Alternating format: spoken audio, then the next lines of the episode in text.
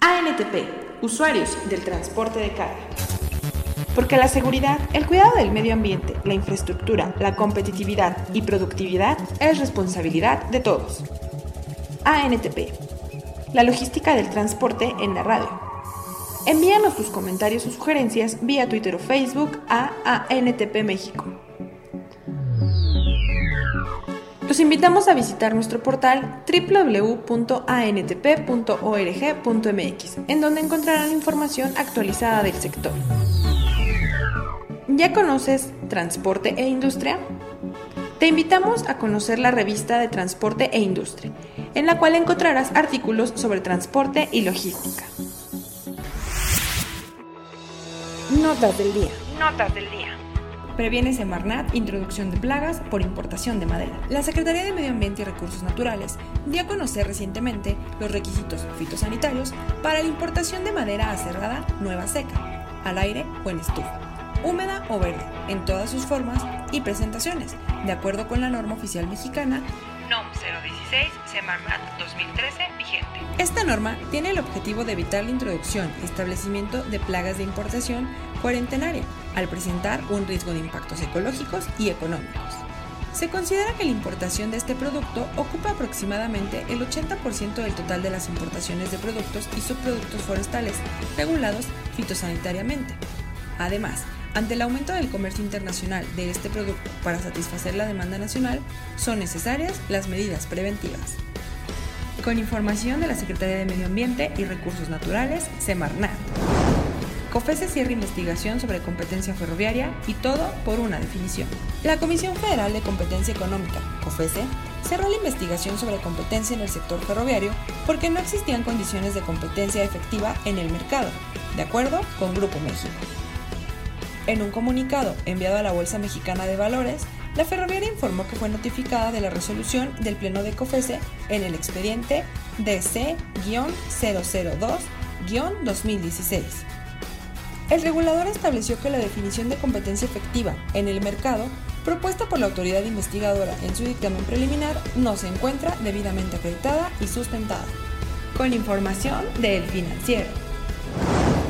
Hacienda debe autorizar recursos para programa de chatarrización, SCT.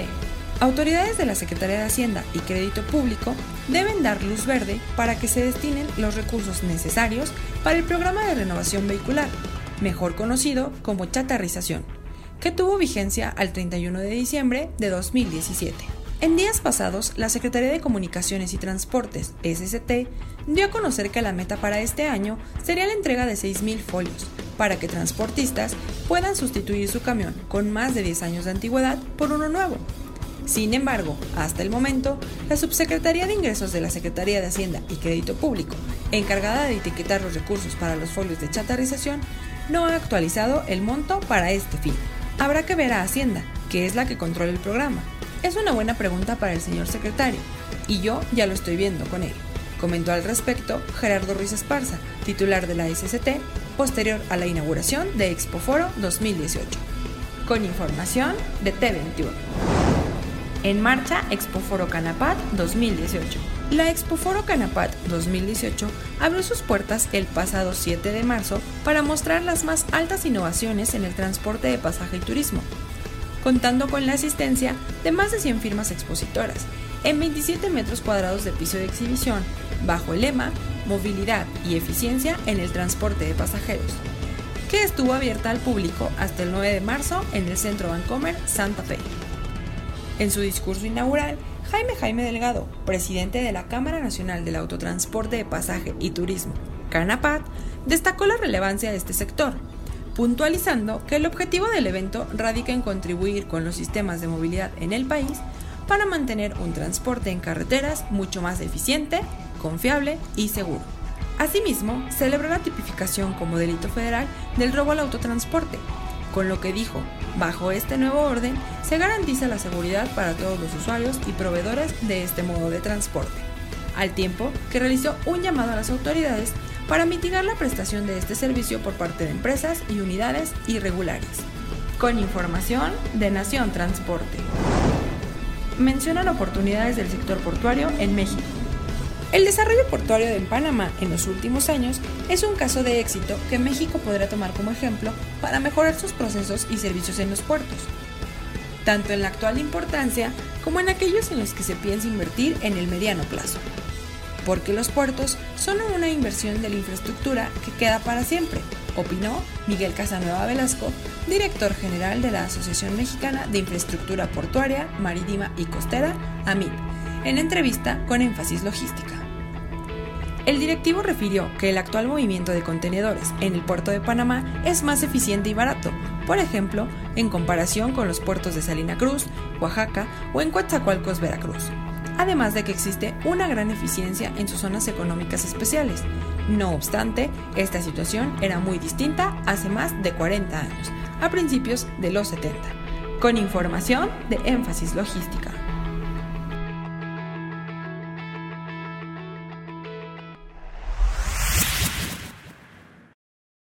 Muy buenos días, sean bienvenidos a la emisión número 283 de ANTP Radio, usuarios del transporte de carga. El día de hoy tenemos un, programa especial con dos temas, pero presento a mis compañeros de programa, Daniel Montañez. Hola Iris, buenos días. Gustavo Chávez. Hola, ¿qué tal? Muy buenos días a todos. Y como les comentaba, el día de hoy, en la primera parte, tendremos una interesante entrevista que realizaron mis compañeros Patricia, Perla y Germán a la doctora María de los Ángeles Flomo Urangel con dos temas relevantes para el transporte de carga, la sobreregulación y la reforma a, la ley de delitos carreteros. Vamos a escuchar esta interesante entrevista y regresamos con comentarios. Y bueno, dando seguimiento a esta emisión del radio, me da mucho gusto y como comentó Iris, eh, tener aquí a la doctora María de los Ángeles Promo Rangel. Ángeles, bienvenida nuevamente. Muchas gracias, Pati, por la invitación y por permitirme estar aquí con todos los que nos escuchan y nos ven. El honor también es nuestro. Este, vamos a estar aquí haciéndole una pequeña entrevista entre Germán y su servidora. Quiero darles una pequeña semblanza de quién es la doctora María de los Ángeles Fromo. Por supuesto, ella es licenciada en Derecho por la Universidad Nacional Autónoma de México. Se gradúa con mención honorífica. También tuvo un doctorado en Derecho con una mención también muy importante por la Universidad Complutense de Madrid, España. Quiero decirles que en el sector privado, pues bueno, ella ha sido abogada corporativa nacional e internacional del grupo empresarial Cemex, donde nosotros tuvimos la fortuna en ANTP de conocerla. También entre su participación en el sector privado ha estado en Gruma, y en MedLife México, por contar algunas.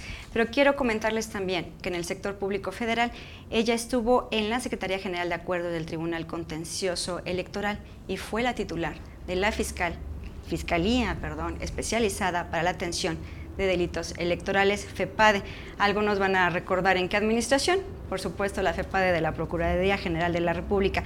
Asimismo, ella desempeñó como titular de la Unidad Coordinadora de Vinculación y Participación Social de la Secretaría de Salud.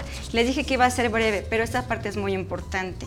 En el año 2012, ella fue designada secretaria técnica de la Comisión de Política y Seguridad del equipo de transición del Poder Ejecutivo Federal y el 15 de enero de algunos años recibió el nombramiento de la secretaria técnica.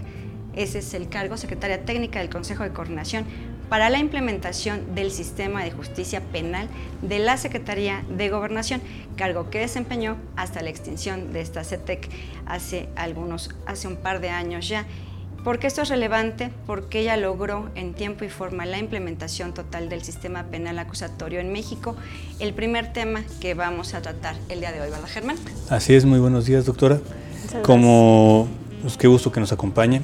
Y como usted sabe, pues, en el año 2008 fue implementada la reforma constitucional en materia de seguridad y justicia, la cual nos estableció un plazo de ocho años, que se venció el 18 de junio del 2016, en el cual esta reforma buscó que tuviéramos un nuevo sistema de justicia penal que estuviera pegado un poco más a los derechos humanos para las víctimas e imputados.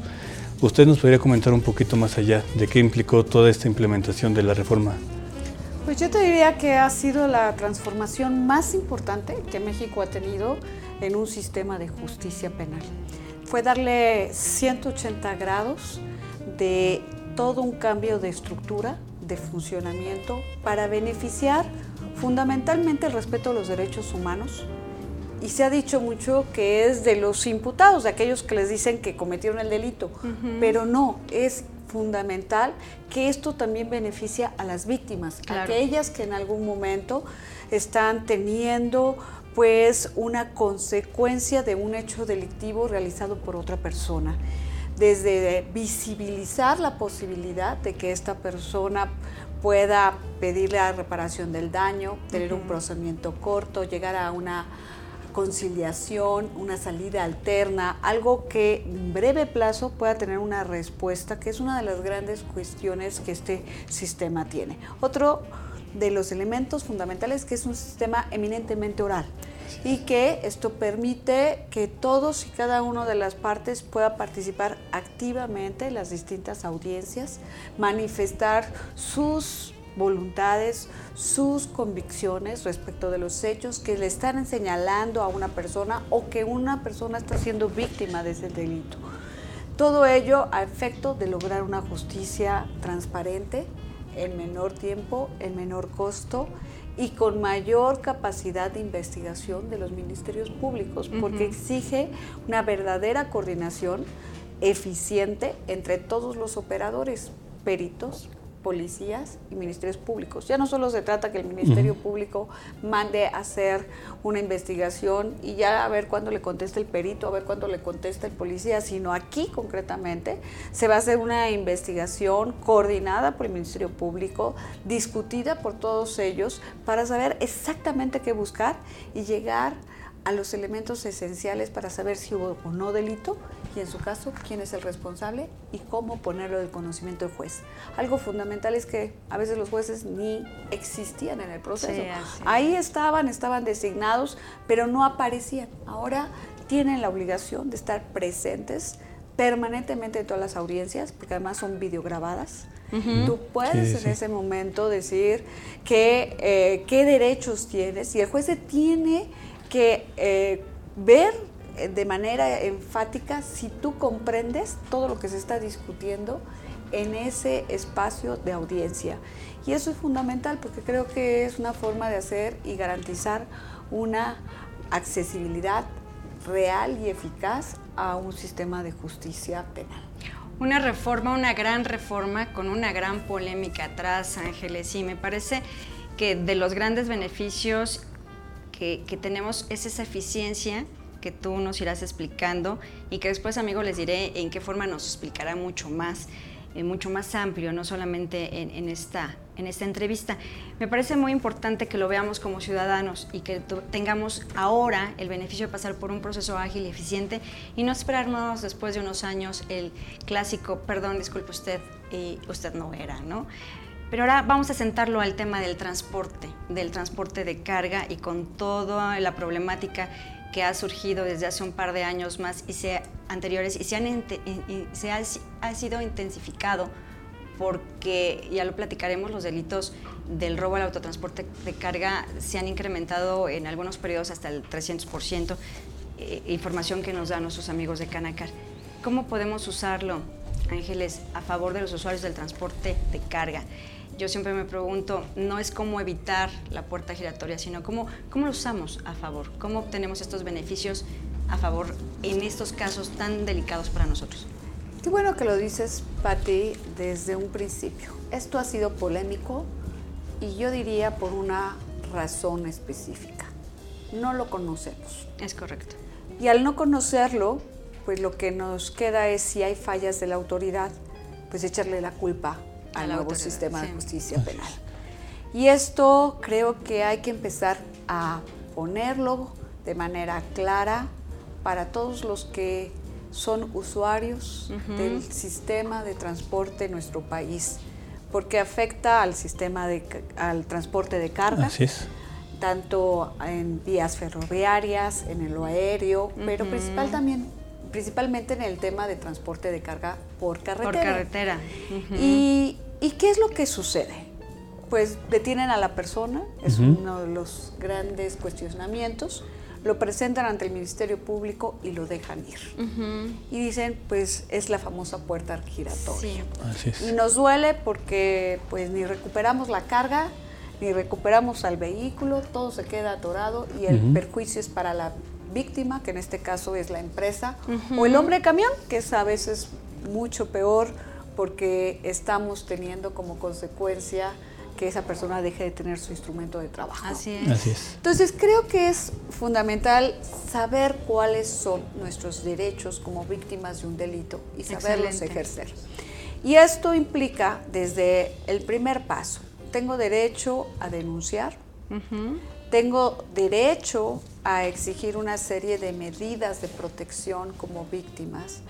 Es decir, también tengo derecho a que una vez que sean asegurados los bienes puedan hacerse los peritajes correspondientes y que estos vehículos o mercancías sean liberados de manera eficiente, Eficiente, con un proceso ágil que no agrave mi situación como víctima de un delito. Por otra parte, tengo la posibilidad de participar activamente en la investigación y aportar los elementos probatorios que yo considere. Si sabemos que esta persona ya cometió un delito anteriormente, dar elementos para que el juez considere que no se trata de un primo delincuente o que es una persona que eh, tiene un modo honesto de vivir Mm, Así es. o que esa persona no tiene un domicilio conocido, Ujú. no tiene un arraigo específico o no tiene cómo garantizar realmente el seguimiento de su proceso. ¿Y esto cómo se hace? A través de lo que nosotros le llamamos un perfil de riesgo, Ujú. que debo decirlo, hay mucho por hacer todavía en las unidades de medidas cautelares. ¿Por qué? Porque no estamos articulando de manera eficiente las bases de datos, de información, que permitan interconectar quién es el sujeto que está frente a nosotros. Ujú. Y si bien es una responsabilidad de la autoridad, Ujú. también nosotros como ciudadanos debemos levantar la voz Coadyuvar, y ujú. señalar y sí, coadyuvar sí. para que eso se haga. Y pedirle al juez incluso, si tenemos duda de esa persona, que se le ponga un brazalete para que verdaderamente esa persona acuda y podamos estar localizable Claro. para el seguimiento de su proceso. Entonces, eh, esto... Aportar como empresa, doctora, perdón que te interrumpa. Aportar como empresa sería de este lado, además de una participación activa, tendría que, me gustaría que fuera una obligación nuestra. Nuestras empresas, eh, yo te aseguro que el 99.9 de ellas necesitan, porque nosotros sufrimos, ¿verdad, Germán? Así es. Eh, en un trinomio. En el caso del transporte privado, los que tienen flota propia, nos roban el vehículo. Puede suceder una lesión o algo más grave al operador. Nuestra mercancía no la roban y además esta es vendida en el mercado ilegal. Entonces, en este caso, cuando tenemos corredores tan importantes como el México-Veracruz pasando por toda la zona también polémica de Puebla, pues seguramente hay organizaciones muy bien, logísticamente muy bien instaurados para tener retenes falsos, para tener más allá. Y nosotros en esta comisión donde coordina Germán en seguridad Con- por delito, muchos están ávidos de entregar información. ¿Qué les recomiendas a ellos? Hay que conocer cuáles son mis derechos como víctimas para aportar todos los elementos técnicos que yo tengo al Ministerio Público y tomar la batuta de la investigación, incluso si fuese necesario. Así es. Tenemos la capacidad de decirle al Ministerio Público, tienes que hacer tales pruebas. Necesito que lleves a cabo estos y estos y estos eh, requerimientos a tales autoridades para estos efectos. Es decir, la voz. Y si el Ministerio Público no me hace caso, tengo la opción de irme ante el juez para exigirle que actúe. E incluso, pongamos el caso, que el Ministerio Público no quiera poner a disposición el asunto judicialmente, yo como víctima puedo acudir directamente ante el juez y exigirle que lo haga. Entonces, realmente es un tema de conocer nuestros derechos, de trabajar aportando todo lo necesario para que se esclarezca de manera fundamental qué sucedió, quién participó, cómo participó y encontrar la verdadera historia. Nos hará O- falta mayor publicidad eh, en favor, y hablo de publicidad, es eh, como una reacción de la industria de que conozcamos que este sistema nos, está, nos puede ayudar y nos está ayudando, pero hay que saberlo implementar. Este, nosotros vamos a hacer varias cosas contigo al respecto. Más al ratito la podremos escuchar, se va a cambiar de vestuario la vamos a escuchar en Logistics Summit con una conferencia muy interesante al respecto. Pero, ¿qué más hacemos a través de difundir Nos hace falta conocer que esto es a favor nuestro, conocer nuestros derechos, educarnos más al respecto, porque por supuesto que has de, tú seguramente al hacer todo esto sabrás que en otros países pues se llevaron su tiempo. ¿Cómo vamos en México y quisiéramos ya estar preparados, sobre todo en el sector que nos lacera el tema del robo? Este, ¿no? Perdón, doctor, regresarme un poquito al tema de, los derechos como víctimas. Comentar que también hay una comisión ejecutiva de ah, atención a víctimas, ¿no?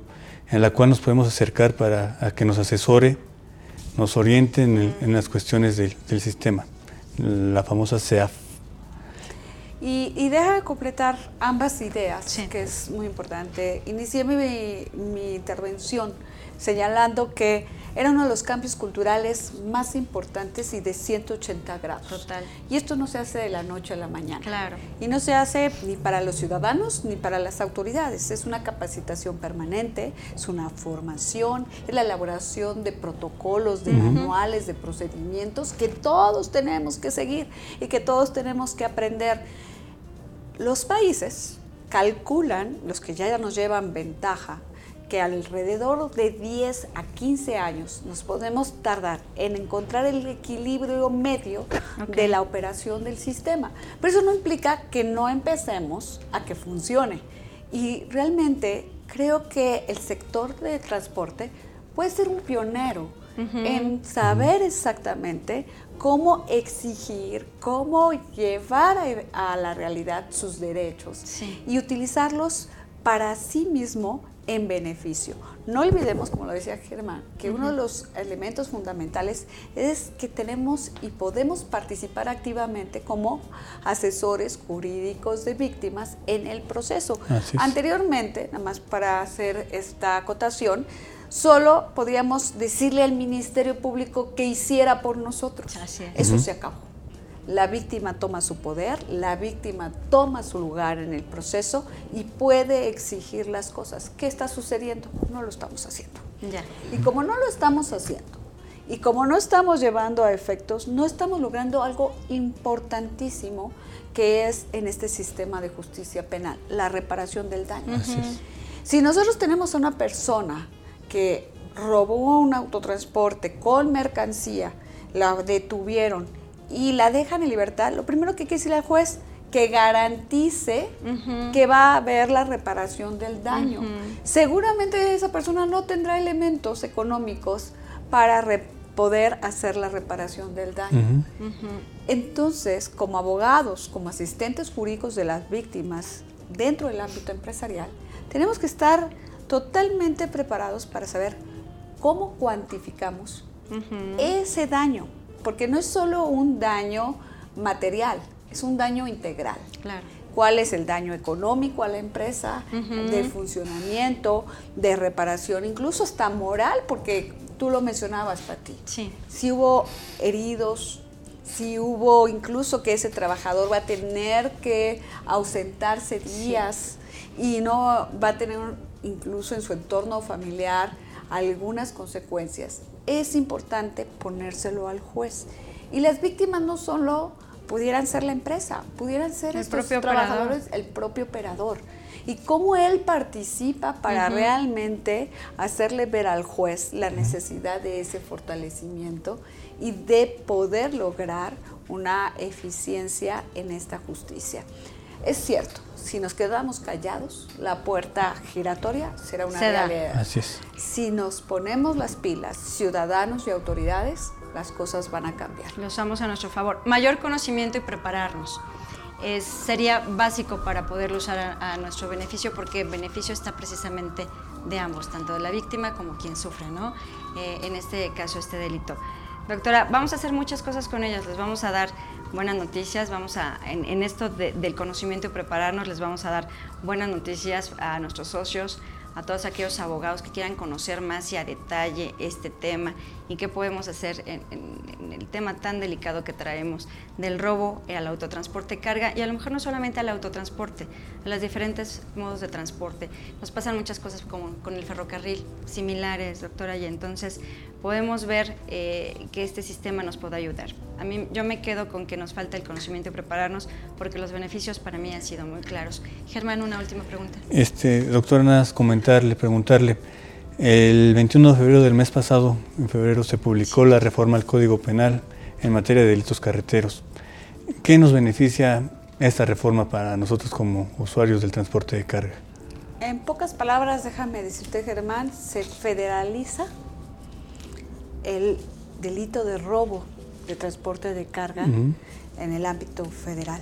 Y es muy, muy importante desde esa perspectiva que es para quien utiliza el transporte de carga o lo tiene en sí mismo dentro de su flota. Es decir, estamos abarcando esos dos elementos.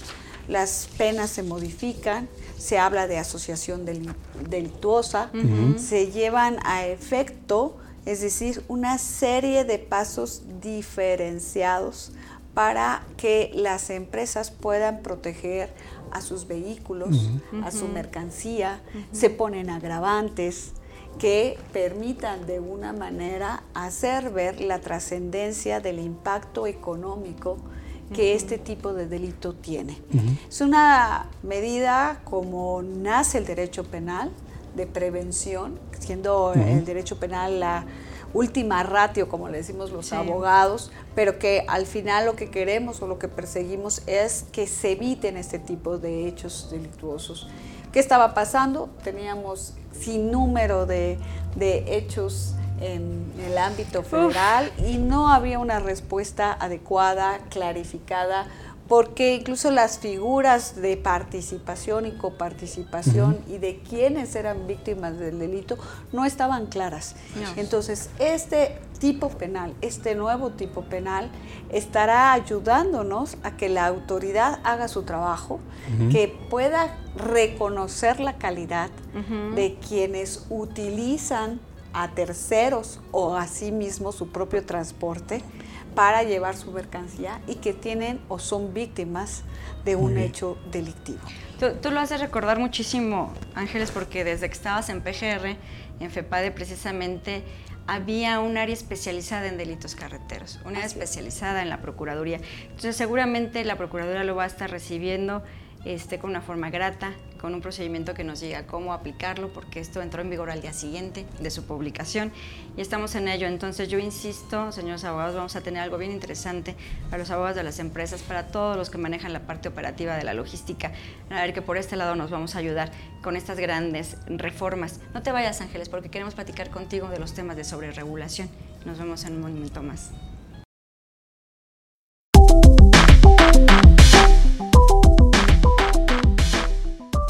Aquí está su mercancía, pero le tengo que cobrar más por el transporte. Se pasa, le voy a tener que subir el precio a mis consumidores. Es que cada mes tengo que pagar un permiso de transporte de carga por cada municipio que cruzo. Pero todos esos municipios están en la zona metropolitana de Monterrey. ¡Qué absurdo! La COFESE premió a quienes ayudaron a identificar los obstáculos regulatorios más absurdos que hacen más difícil tu actividad empresarial, como este, que ganó segundo lugar. Conoce los resultados en COFESE.mx, Comisión Federal de Competencia Económica, COFESE. Y como pudimos escuchar, la COFESE entregó un segundo lugar a una mujer muy querida para mí, a la licenciada Hernández, por este trámite, obstáculo, sí, absurdo, también.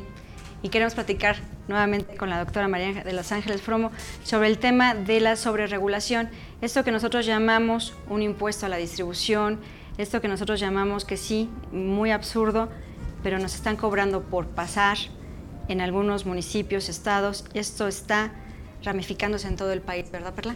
Así es. En la actualidad, bueno, ya se ha presentado en muchísimos municipios y en muchísimos estados que nos están cobrando el llamado impuesto por transitar, derecho de piso también lo han llamado, para carga y descarga.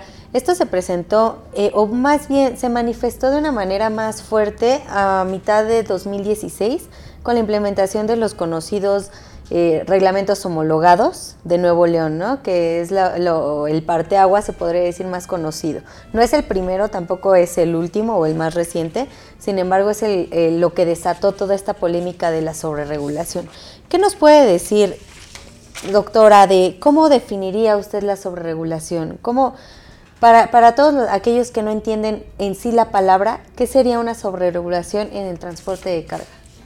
Bueno, yo creo que simple y sencillamente nos podemos ir al número de normas, disposiciones, reglamentos, lineamientos, ordenanzas circulares que existen en nuestro país y que simplemente podemos decir que solo en una entidad federativa pueden superar los 500 ordenamientos, normas que imponen obligaciones, exigen cumplimiento, eh, ponen algunos requisitos. ¿Para qué? Para cumplir ciertas obligaciones que quizás de manera articulada, de manera estructurada, sería mucho más sencillo para todos los ciudadanos y que no existiera la duplicidad de funciones. Porque la sobreregulación, esta cantidad enorme de disposiciones, hace que se dupliquen, se puedan eh, poner una sobre otra, exijan algunas cuestiones que incluso puedan dejarse sin regular y que sean necesarias regularlas, pero que ante tal maraña de disposiciones no hay quien entienda qué tiene que hacer. Y en el caso concreto que tú en este momento acabas de mencionar, ¿qué está sucediendo? So pretexto de regular el tránsito, soy el que pongo ciertos lineamientos para exigir un trámite y otorgarte un permiso que te lleve a cumplir ciertas especificaciones a mi discreción y que con ello yo pueda ejercer una tarea de desarrollo económico como es el transporte. Tal cual. Si nosotros vemos eh, en la cadena de producción a distribución hasta llegar al último consumidor, una parte fundamental de los costos es el transporte. Claro. Y si a eso le agregamos que por cada vehículo, por cada chofer, por un horario específico, por una ruta concreta, yo tengo que tramitar un permiso o una autorización que me exige hacer esa burocracia, pero también me exige un pago. Que los cálculos económicos que se hicieron por especialistas solo en la zona metropolitana de Nuevo León, pues, puede superar los 2.600 millones de pesos. Así es.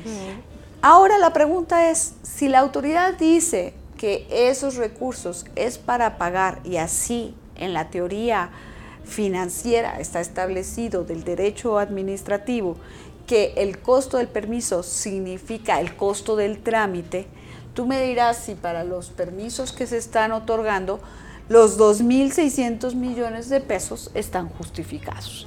Definitivamente no.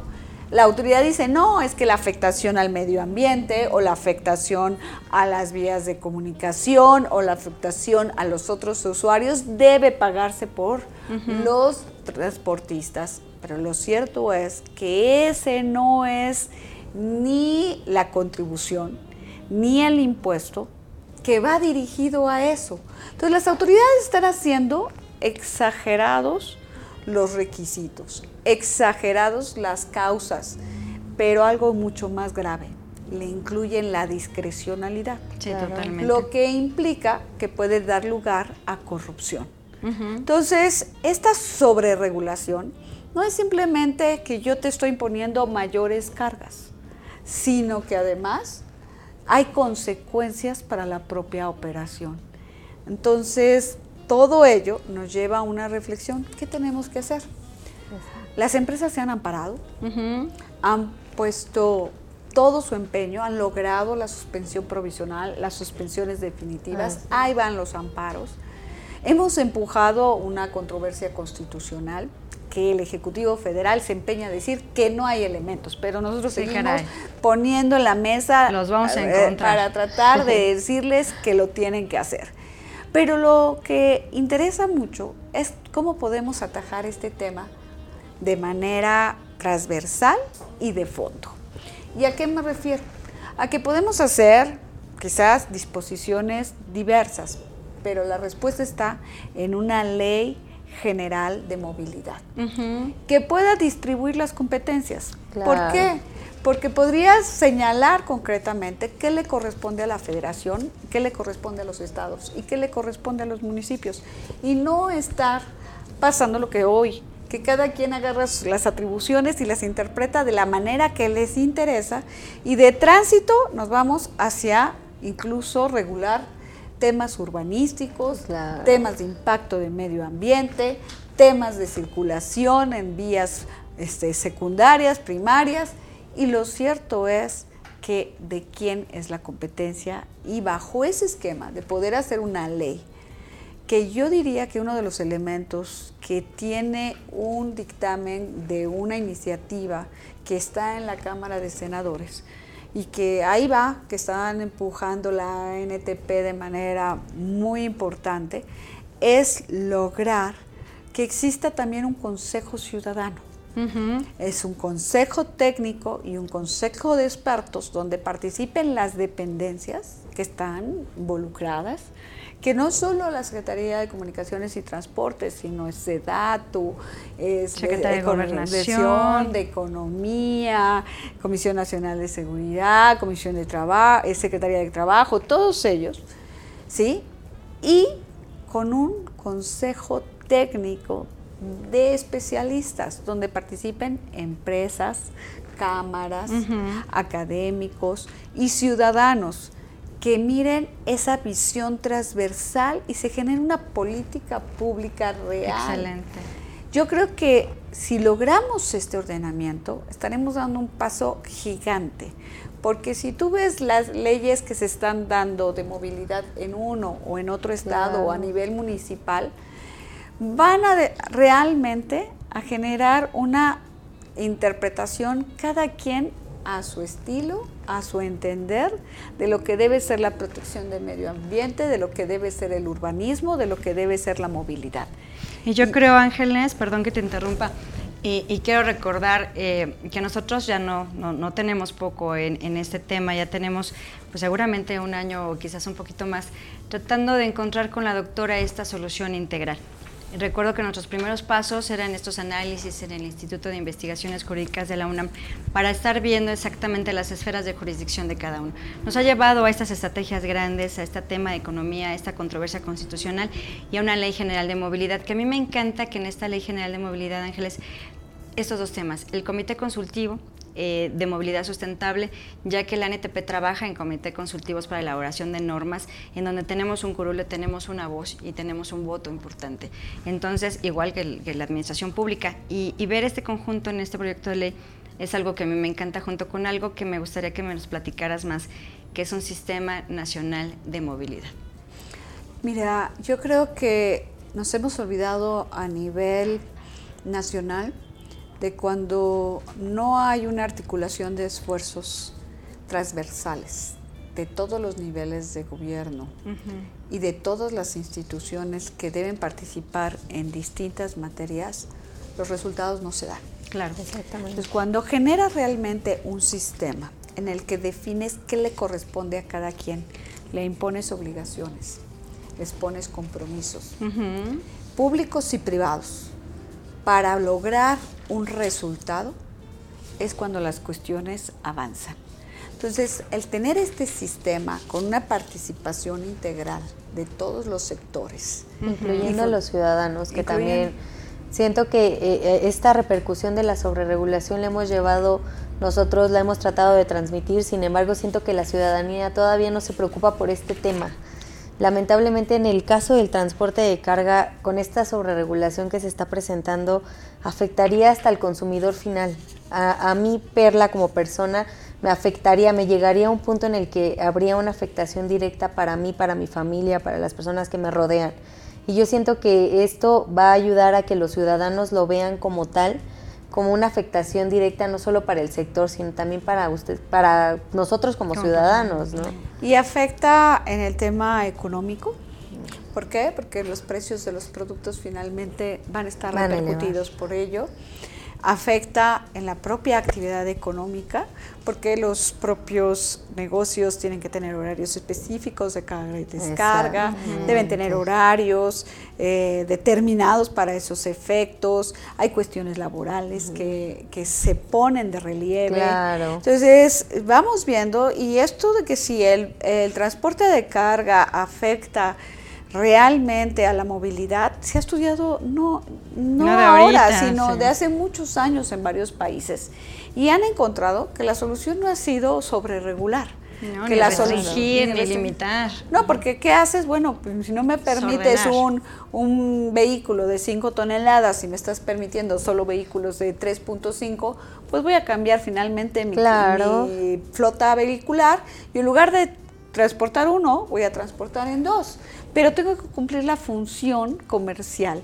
Por eso algo que tú decías, Pati, muy interesante, cuando se hizo el estudio con la UNAM, con el Instituto de Investigaciones Jurídicas, fue muy importante, porque el enfoque que le dio fue esencial hacia el acto de comercio, como un derecho humano. Eh, y fíjate, tú decías sobre regulación, porque nos podemos remitir al Código de Comercio, donde inicia todo esto y que es un código de 1800, o sea, no estamos hablando de una regulación nueva. Y nos podemos referir a la última ley, la ley de asentamientos urbanos, que también habla de movilidad. Entonces, desde esa transversalidad que es necesaria, el ciudadano se ve afectado, se ve afectado el comercio, se ve afectado el propio esquema de transporte en general. Pues me dices, ay no, al contrario, qué bueno que no vayan a, transitar vehículos, pero tú no te preocupas porque en el súper o en la tienda o en el comercio al que quieres ir encuentras lo que requieres. Claro, ¿Cómo llegó ese producto? recordemos, recordemos, y esa parte esencial que comentaba Perla, eh, los ciudadanos tenemos que ser muy sensibles porque recordemos que todo lo que tenemos en casa y todo lo que tenemos en la mesa y todo lo que portamos se transportó por un medio de transporte, valga la redundancia. Y vamos, esta última milla, el que llegue ya con nosotros, probablemente con, con esto que está pasando en los municipios y en los estados y con todo aquel eh, que esté del otro lado del sillón y recuerde que esa autoridad se le ocurra cobrar el que en muchos lugares llaman este impuesto a la distribución, va a ser la gran diferencia. Esta última villa puede ser mucho más costosa que el resto del movimiento por otros modos de transporte hasta que lo tengamos aquí. Y es por eso que yo insisto, Ángeles, el Sistema Nacional de Movilidad, e, este me gusta, fungir como un mecanismo permanente, concurrir, comunicar, colaborar, coordinar, concertar esta política pública, tenga ese back de antecedente, estudiar en dónde sí podemos hacer a lo mejor unos cortes, un ordenamiento esta, esta ley nos va a dar ordenar, tanto en competencias como en modos de transporte. Así es, Pati. Yo creo que viene a simplificar toda esa sobreregulación, porque va a determinar qué le corresponde a quién y para qué. Y no va a permitir que exista esa ambigüedad, esa duplicidad o esa ocurrencia de políticas públicas.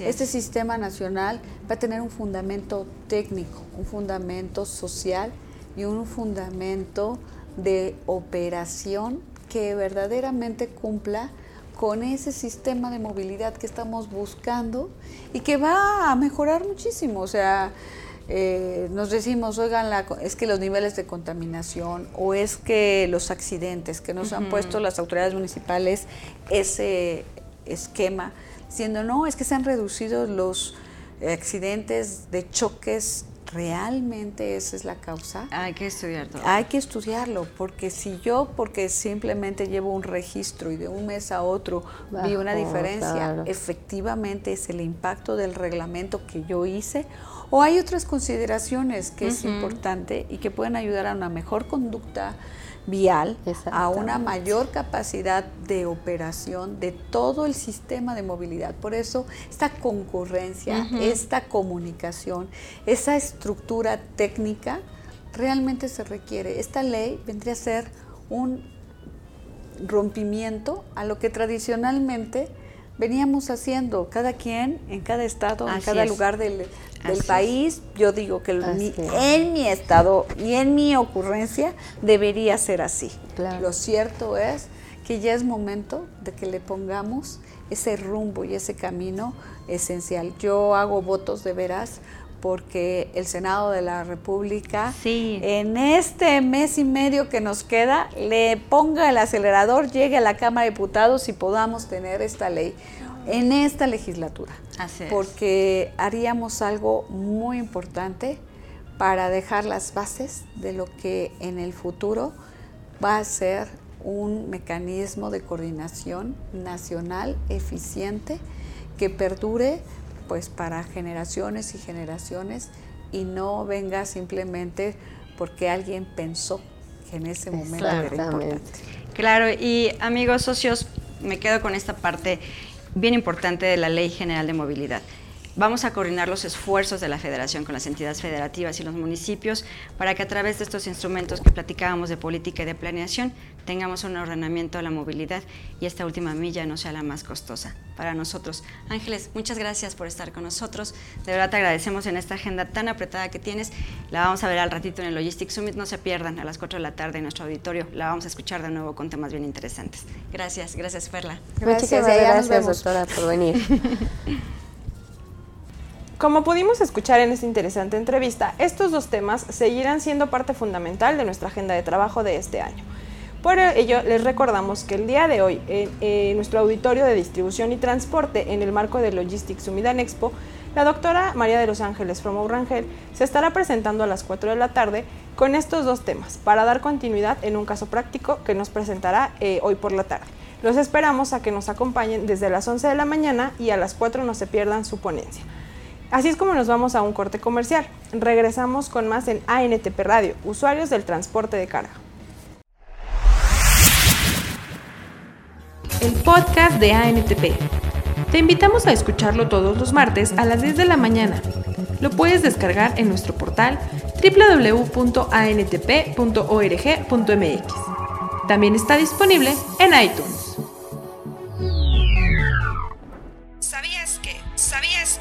En 2017 se transportaron 23.5 millones de toneladas kilómetro de productos agrícolas.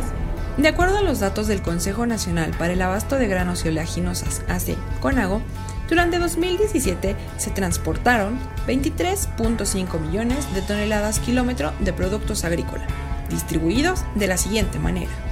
Maíz, 12 toneladas. Trigo, 3.7 toneladas.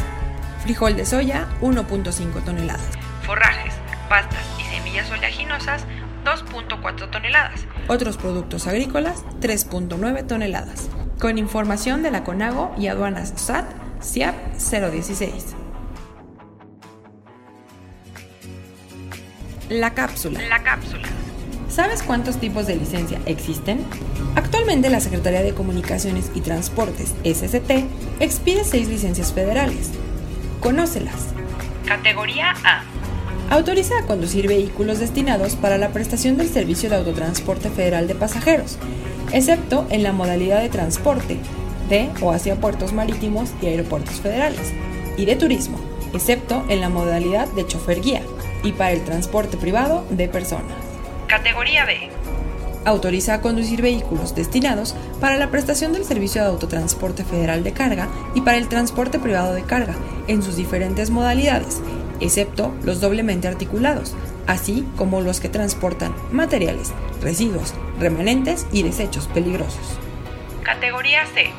Autoriza a conducir vehículos de dos o tres ejes Rabón o Torton, destinados para la prestación del servicio de autotransporte federal de carga en sus diferentes modalidades y para el transporte privado de carga en sus diferentes modalidades, excepto en los que transportan materiales, residuos, remanentes y desechos peligrosos. Categoría D. Autoriza a conducir vehículos destinados para la prestación del servicio de autotransporte federal de turismo en su modalidad de chofer guía. Categoría E. Autoriza a conducir a tractocamiones doblemente articulados, TSR y TSS, en todas sus variantes, destinados para la prestación del servicio de autotransporte federal de carga general y para el transporte privado de carga general. B. Vehículos destinados para la prestación del servicio de carga especializada que transporta materiales, residuos, remanentes y desechos peligrosos y para el transporte privado de los mismos. Categoría F. Autoriza conducir vehículos destinados para la prestación del servicio de autotransporte federal de pasajeros de o hacia puertos marítimos y aeropuertos federales. Quedan exceptuados de contar con licencia federal vigente los conductores de transporte privado a los que se refieren los artículos 40 y 44 de la Ley de Caminos, puentes y autotransporte federal. Si quieren conocer más acerca de los requisitos para obtener alguna de las categorías, los invitamos a consultar el acuerdo por el que se establecen las categorías de la licencia federal del conductor, atendiendo al tipo de vehículo y clase de servicio que se presta, así como los requisitos para su obtención, publicado en el Diario Oficial de la Federación el 25 de febrero de 2016. Con información de la Secretaría de Comunicaciones y Transportes, SCT.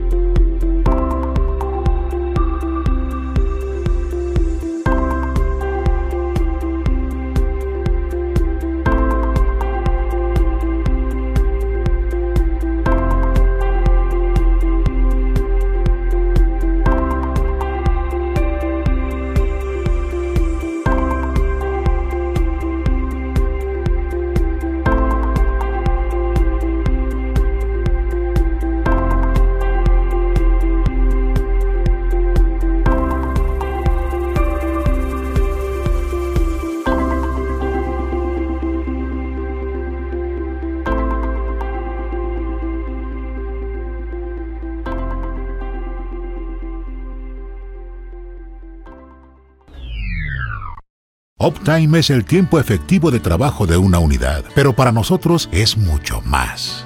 Uptime es tener 85 puntos de servicio a lo largo del país, una financiera, una aseguradora y toda una compañía esperando para poder servir a nuestros clientes en cualquier momento. Uptime es internacional.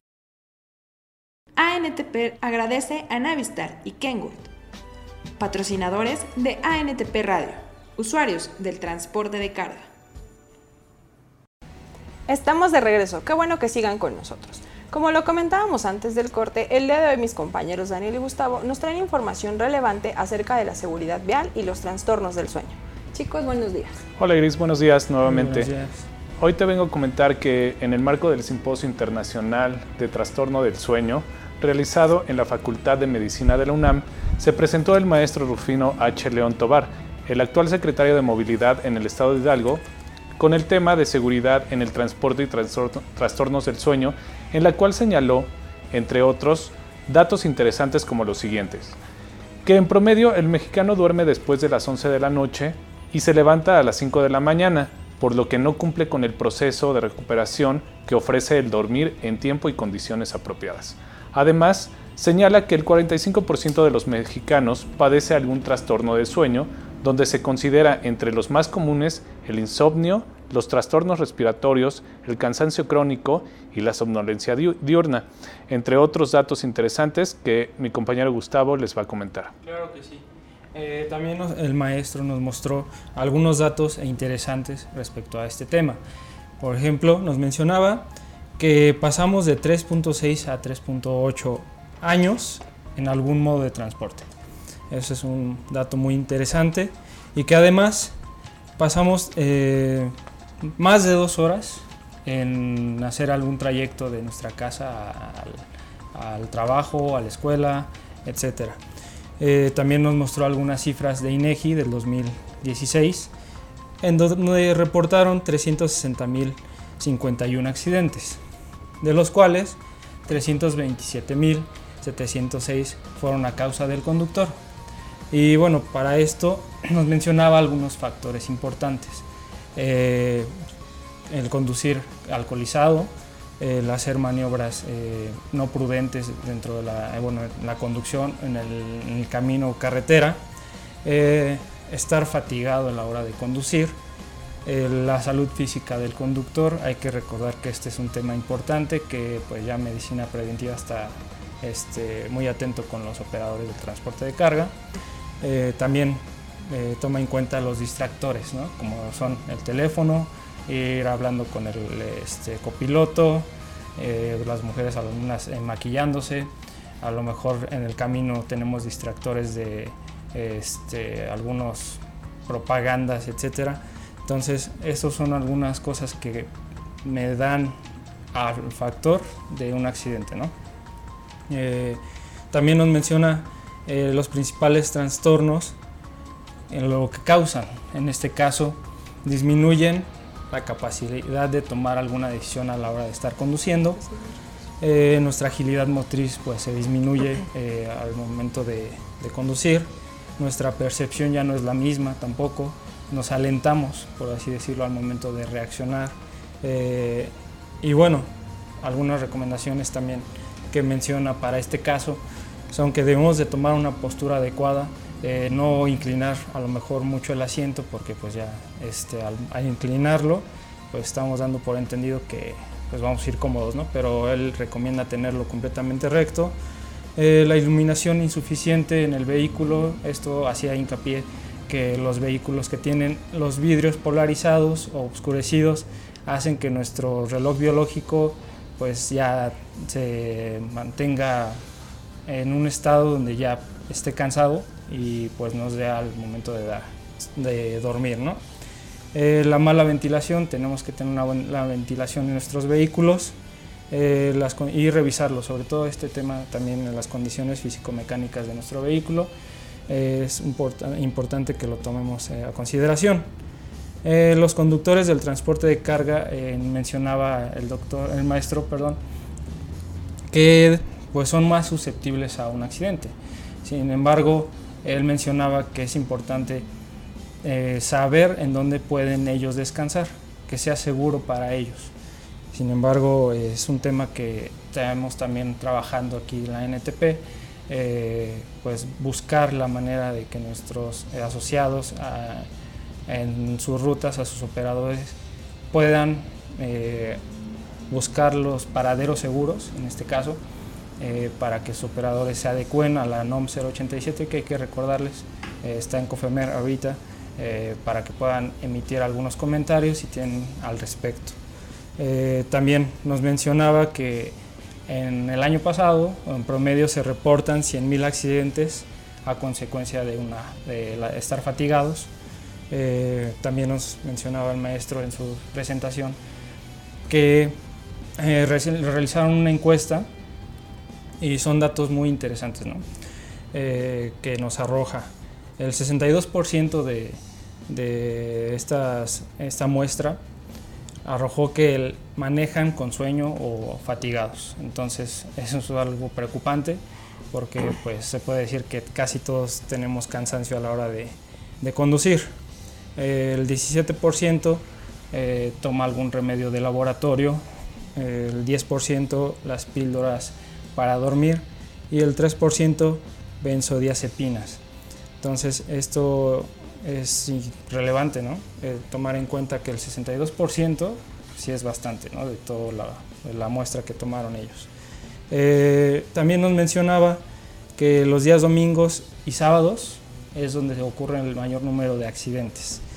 Entonces, estos picos se le disparan un poco más en las horas de entre las 16 horas y 19 horas.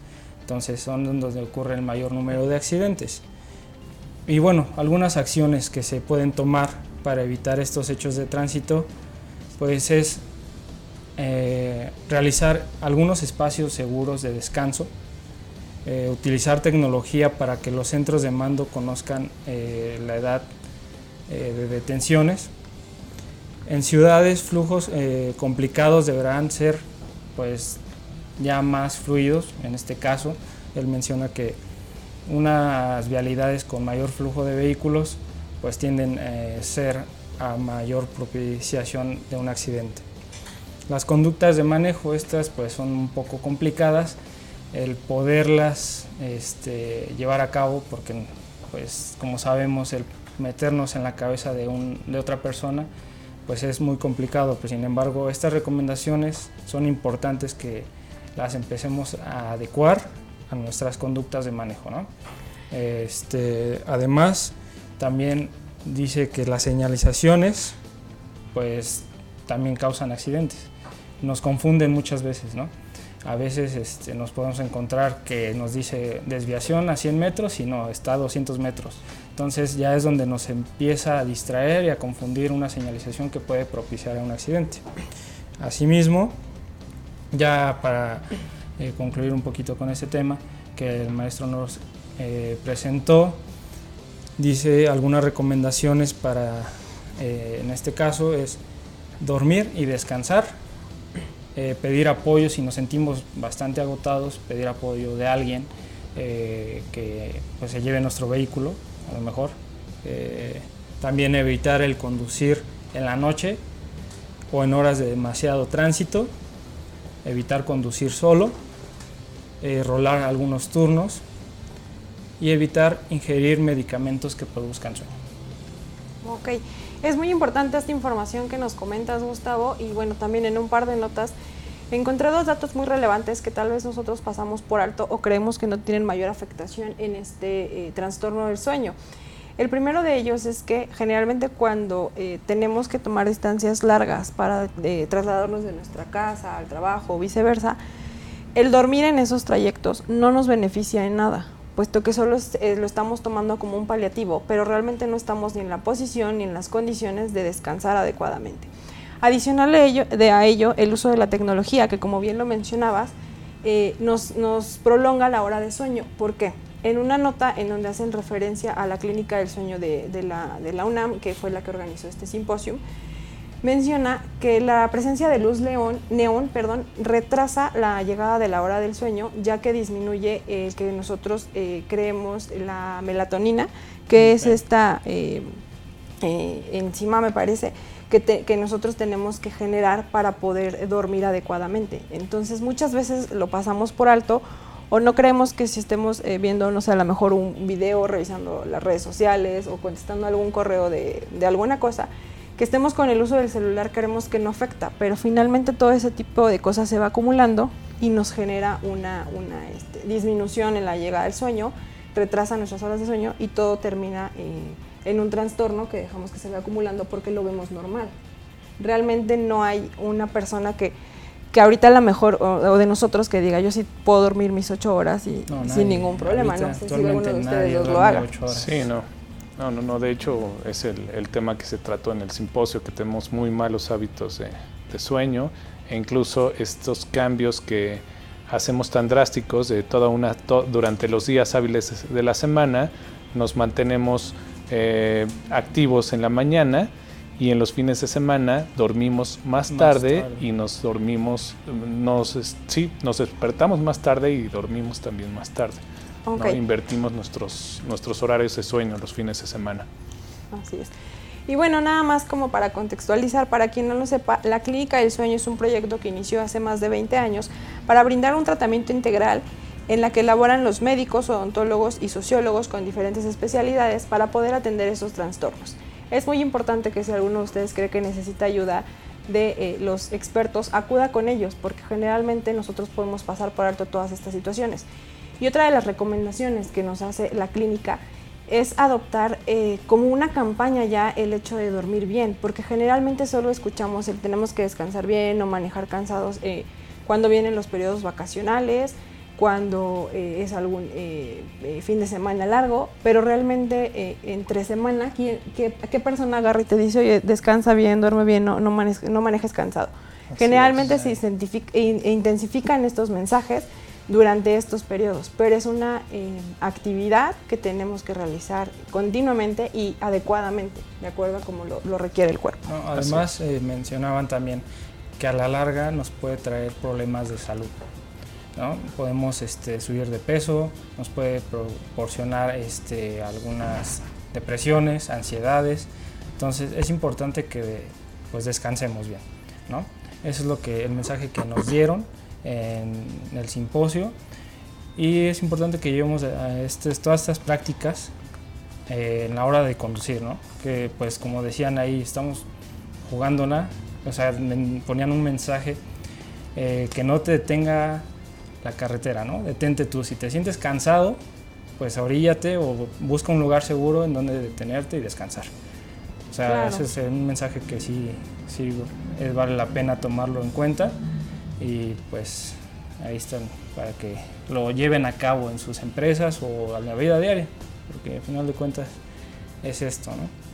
Iris, antes de terminar el programa, permíteme señalarte que el secretario de Comunicaciones y Transportes, el, el, maestro Gerardo Ruiz Esparza, mediante escrito de fecha 8 de marzo, comunicó a nuestro presidente, el ingeniero Alex Tyson Long, el informe semestral de los proyectos de las acciones más importantes de la Secretaría de Comunicaciones y Transportes, en el cual, entre otros datos, señala los proyectos y acciones del PNI, así como los avances en el sector de las telecomunicaciones, se sintetizan en la construcción y ampliación de 52 autopistas y 80 carreteras, con un total de 6.500 kilómetros, 56 libramientos y 50 distribuidores, así como la ampliación, de 10 accesos más importantes de la Ciudad de México, la construcción del nuevo aeropuerto de la Ciudad de México, la renovación de 28 terminales aeroportuarias, que duplicará la capacidad operativa de nuestros puertos de 260 a más de 520 millones de toneladas,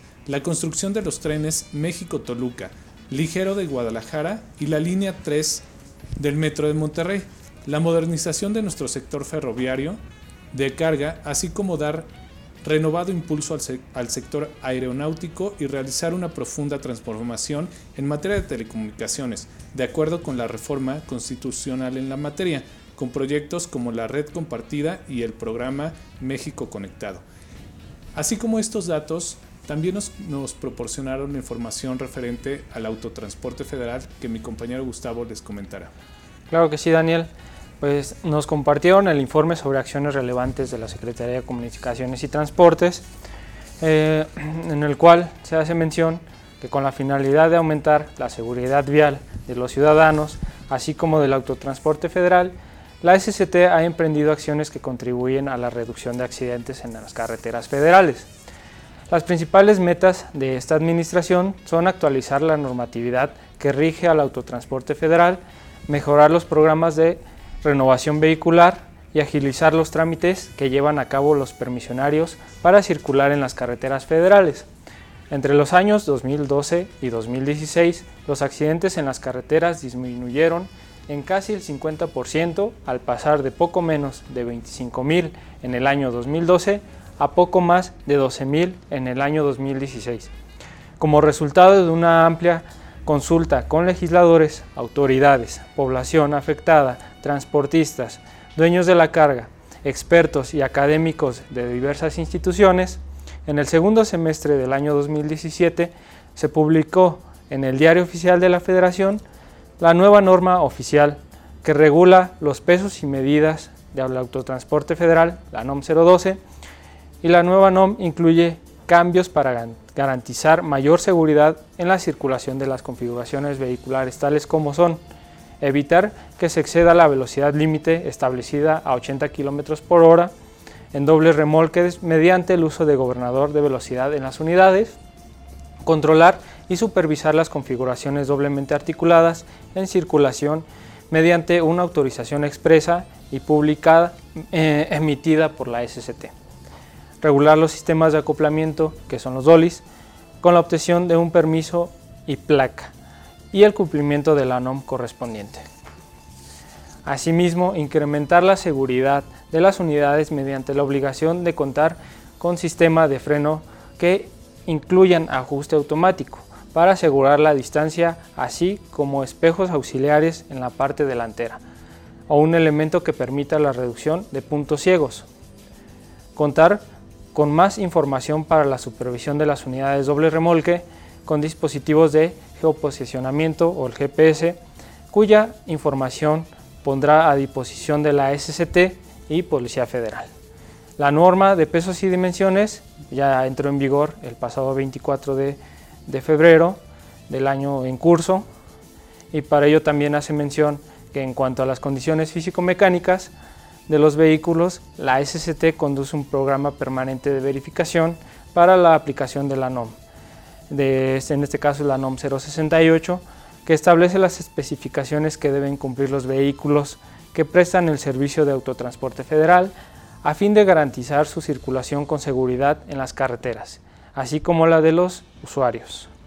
Los criterios de esta norma están homologados con los que aplican la eh, CBCA, que es la Commercial Vehicle Safety Alliance, en los Estados Unidos de América y Canadá, a fin de evitar la circulación de vehículos con riesgo inminente de sufrir un accidente. En el segundo semestre del año 2017 se efectuaron 284.000 verificaciones de condiciones físico-mecánicas a los vehículos del autotransporte federal a través de las unidades de verificación aprobadas por la SCT, para llegar a 743.000 verificaciones. Para el año 2018 se estima llevar a cabo 780.000 verificaciones. Así, eh, asimismo, en concordancia con la Policía Federal, se lleva a cabo un programa de capacitación y certificación ante la CBCA para la aplicación de la NOM 068. El 80% de los accidentes en carretera tienen como causa situaciones relacionadas con el conductor. Por ello, la SCT desarrolló una nueva NOM para regular los tiempos de conducción, pausas y descansos de los conductores del Servicio de Autotransporte Federal. En el segundo semestre del año 2017 se logró la aprobación del proyecto de la norma por parte del Consejo Consultivo de Normalización y se concluyó la etapa de consulta pública. La nueva norma entrará en vigor en el año 2018, siendo un parteaguas en el desarrollo del autotransporte federal por ser una de las medidas con mayor impacto en beneficio de la seguridad en carreteras. Pues muchas gracias. Y antes de finalizar con la emisión del día de hoy, queremos darles un anuncio muy importante.